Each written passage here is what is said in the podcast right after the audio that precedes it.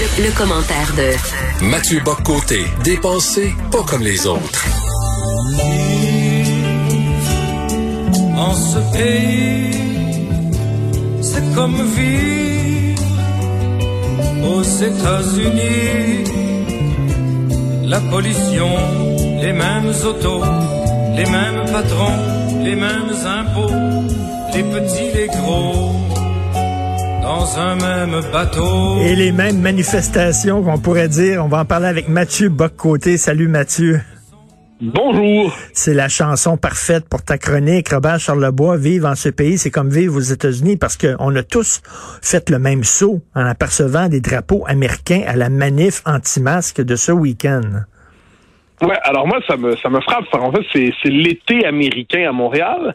Au mois de juin, avec les manifestations euh, euh Black Lives Matter à Montréal, on avait l'impression que le Québec, Montréal, était en fait une reproduction euh, au nord de l'Alabama, du Mississippi, des États-Unis, euh, dans ce qu'ils ont de pire. Euh, donc là, c'était, on entendait des slogans, on entendait un univers mental qui était celui des États-Unis. Et là, quelques mois plus tard, dans les manifestations anti-masques, on voit des drapeaux américains, on voit euh, des, des, des, des, euh, des pancartes pro-Trump. Alors, j'essaie de comprendre, est-ce que Donald Trump est candidat au Québec? Si oui, il faut nous le dire. Euh, on voit des Make America Great Again. Est-ce qu'il parle ici de Make North America Great Again, Make le grand continent des Amériques Great Again? De quoi il parle? Et là, je, vois ça.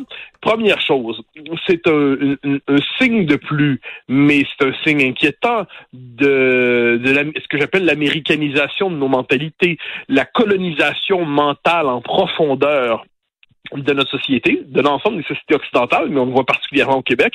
C'est ce qu'on pourrait appeler, euh, en juin, c'était la tendance woke, c'était la tendance evergreen de la de la de la, société, euh, l'américanisation de la société québécoise. Là, c'est la tendance Elvis Grattonesque, et euh, et on le voit dans une forme de, de fascination morbide pour les États-Unis, comme si pour protester contre les euh, que certains croient être les excès des mesures sanitaires du gouvernement, ce qui est un dossier en tant que tel, nous ne disposions de ressources symboliques pour protester aujourd'hui quand les importants, les empruntants, en fait, en, en s'appropriant des États-Unis, comme si on était un État américain, comme si Donald Trump était un, homme politique québécois ou canadien.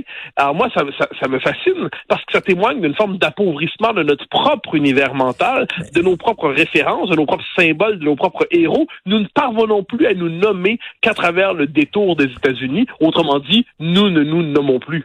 Est-ce qu'on peut dire que Trump, c'est une figure qui dépasse euh, la culture américaine, c'est-à-dire c'est une figure qui symbolise euh, l'anti-establishment, euh, contre l'élite, contre les mensonges des médias traditionnels. C'est plus qu'un président des États-Unis. C'est une culture, en fait. ben, manifestement, c'est comme ça qu'il est vu. Manifestement, pour plusieurs des manifestants, Trump, c'est le, le grand symbole, c'est le grand résistant au nouvel ordre mondial, c'est celui qui incarne la transgression absolue. Puis on, on peut comprendre si on est, euh, si on cherche à rentrer dans la tête de certains d'entre eux, ils se disent globalement, eh bien Trump, on en dit tant de, le système qui nous, qui dit tant de mal de nous, dit tant de mal de Trump. Donc il y a une forme d'effet d'identification euh, sur le mode, si c'est lui le plus détesté, ce sera lui notre héros. Et euh, donc forme d'identification. Trump devient le symbole un peu partout dans le monde occidental, mais on le voit aussi en France, des choses comme ça, soit en passant. Mais on le voit ici euh, étrangement. Ça devient le symbole désormais d'une résistance au système, avec cette singularité que Donald Trump, et ça, on me dirait que c'est un détail, mais quand il mène une politique concrète, il la mène pour les États-Unis. Mmh. Euh, politique, euh, euh, toutes les politiques commerciales, c'est en fonction des, intérêts américains, pas des intérêts canadiens ou québécois. On l'a senti, si je peux me permettre, ces dernières années. Donc, c'est comme si le symbole trumpien s'était affranchi de la réalité du trumpisme ou de Trump lui-même. Alors, je peux comprendre aux États-Unis, on est, il y a deux partis, il y a de plusieurs candidats, donc c'est inévitable qu'une partie des Américains se retrouvent pour Trump. C'est pas tous des fous, ils ont leur raison. Très bien. Mais là, nous, on est au nord de la frontière. Est-ce qu'on est capable de nommer nos propres réalités autrement? Eh bien non. apparemment, l'actualité américaine on l'a vu en juin, donc avec les manifestations après la mort de George Floyd. L'actualité américaine devient notre actualité par une forme d'effet de, de, forme de métabolisation symbolique.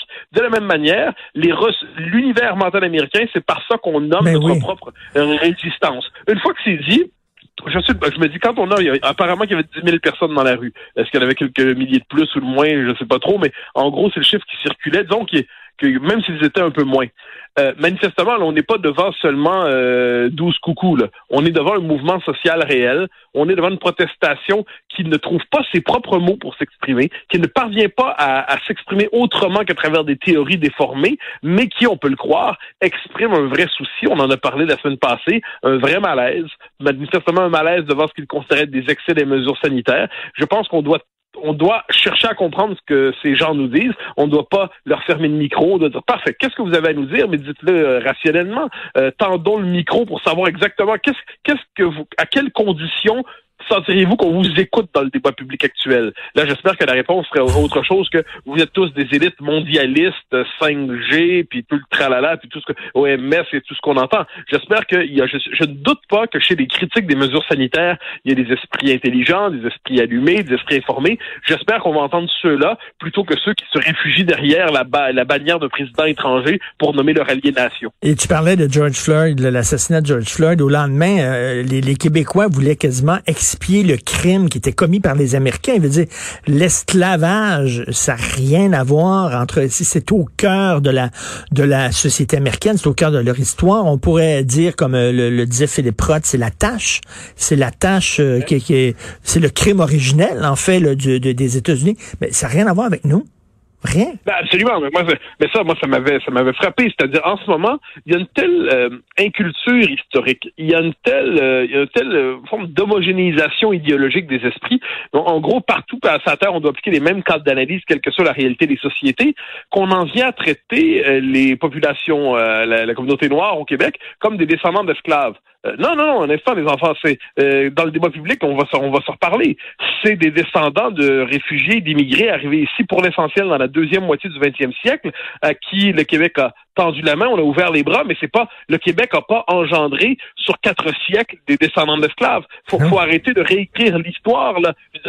tout comme en France, on dit en passant, euh, sauf dans le cas des Antilles, c'est un cas particulier, mais en France, les populations issues d'immigration qui se qui empruntent le langage euh, de, des descendants d'esclaves, c'est pas vrai. C'est juste pas vrai. C'est des descendants de réfugiés et d'immigrés. Donc là, on ne peut pas simplement par identité raciale, donc vous êtes noir, je suis noir, on a donc la même histoire. On peut pas abolir l'histoire des peuples, des civilisations, des nations, simplement au nom de la même couleur de peau qu'on peut avoir. Sinon, de ce point de vue-là, les Québécois auraient la même histoire que les Suédois, les Finnois, les Ukrainiens, les Lituaniens, ce qui serait quelque peu étrange comme, comme idée. Mais, donc j'y reviens, euh, on n'a pas la même histoire, mais on nous disait qu'il fallait vivre ça comme si ça se passait aux États-Unis.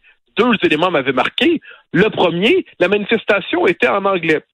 Donc, je veux dire, il y a deux possibilités soit les gens qui manifestent sont euh, en fait tellement solidaires de ce qui se passe aux États-Unis qu'ils veulent le dire dans la langue pour qu'il soit compris là-bas, première possibilité. Ou deuxième, ils, ils savent qu'ils sont au Québec, ils pensent que ce qui se passe aux États-Unis se passe au Québec aussi, mais ils se fichent tellement du Québec qu'ils décident de faire leur manifestation en anglais. Et de ce point de vue, ben, ces manifestants qui se croyaient anticoloniaux étaient en fait une logique de colonisateurs parce qu'ils n'étaient même pas capables de respecter le fait français au Québec. Exactement. Ils d'imposer la langue de l'Empire dans une manifestation à prétention décoloniale. Donc ça, c'était quand même pour moi le comble. Et de ce point de vue, je pense qu'on a un travail aujourd'hui, c'est très bizarre, mais de désaméricanisation mentale, simplement pour qu'on redécouvre notre propre réalité. On a vu des militantes, euh, justement, de McGill, au lendemain de, George Floyd qui se promenait avec des pancartes en anglais. Et il y a des gens qui leur disaient ben pourquoi c'est pas en français? Puis qui disaient euh, fermez votre gueule. Puis nous autres tu sais. Alors ils luttaient contre le racisme mais ils étaient racistes envers les Québécois francophones. Incroyable. Oui, ben, regarde, on, est quand même dans ce moment singulier où apparemment pour permettre à la diversité d'éclore au Québec il faudrait qu'on se convertisse en anglais bon donc le, Québec à ce que j'en sais est, représente une forme de diversité en Amérique du Nord c'est-à-dire une autre Amérique, une Amérique qui parle français, une Amérique héritière de, des quatre siècles d'Amérique française, euh, une, autre Amérique. Donc ça, apparemment, c'est de trop. C'est-à-dire que pour que la diversité puisse éclore, l'anglais doit dominer. Et là, on voit, autrement dit, derrière ça, on voit à quel point on est encore une fois victime euh, d'une forme de, colonialisme mental américain. Et aujourd'hui, la véritable diversité qui intéresse, c'est plus celle des peuples, des nations, des religions, des civilisations. C'est simplement l'obsession maniaque pour la couleur de la peau. Ce que j'appelle le racialisme. On place la race comme catégorie première d'analyse sociale et on nous dit telle est la vérité première autour de laquelle on doit organiser nos analyses. Ça, pour moi, c'est véritablement assez toxique. Ça crée une société de plus en plus conflictuelle et on est même dans ce moment, mais ça, c'est pour moi grande folie, où on nous dit que les États-Unis, c'est un modèle d'émancipation pour les populations Là, j'ai un instant, je veux dire, le racisme américain, c'est une réalité. L'histoire, s'il y a un endroit, on peut dire, euh, où le, véritablement l'accusation de racisme est fondée, c'est vraiment, le racisme est encodé dans l'histoire américaine. L'histoire américaine ne se réduit pas au racisme, mais le racisme est très présent. Mais là, c'est l'Amérique qui incarnerait un, un, lieu pour la promotion et l'émancipation des populations racisées, entre guillemets. Là, on marche sur la tête. Dieu, le racisme est fondamentalement condamnable. L'esclavage est une tâche dans l'histoire des civilisations. Mais si on décide d'être sérieux, on saurait appliquer de telles, euh, faire une telle critique, un tel procès à l'histoire de la société québécoise. Tout simplement, c'est pas notre histoire.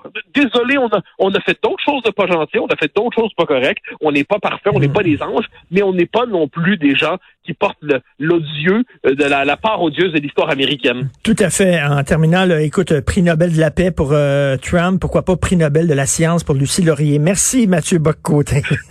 bonne journée. Merci, bonne journée.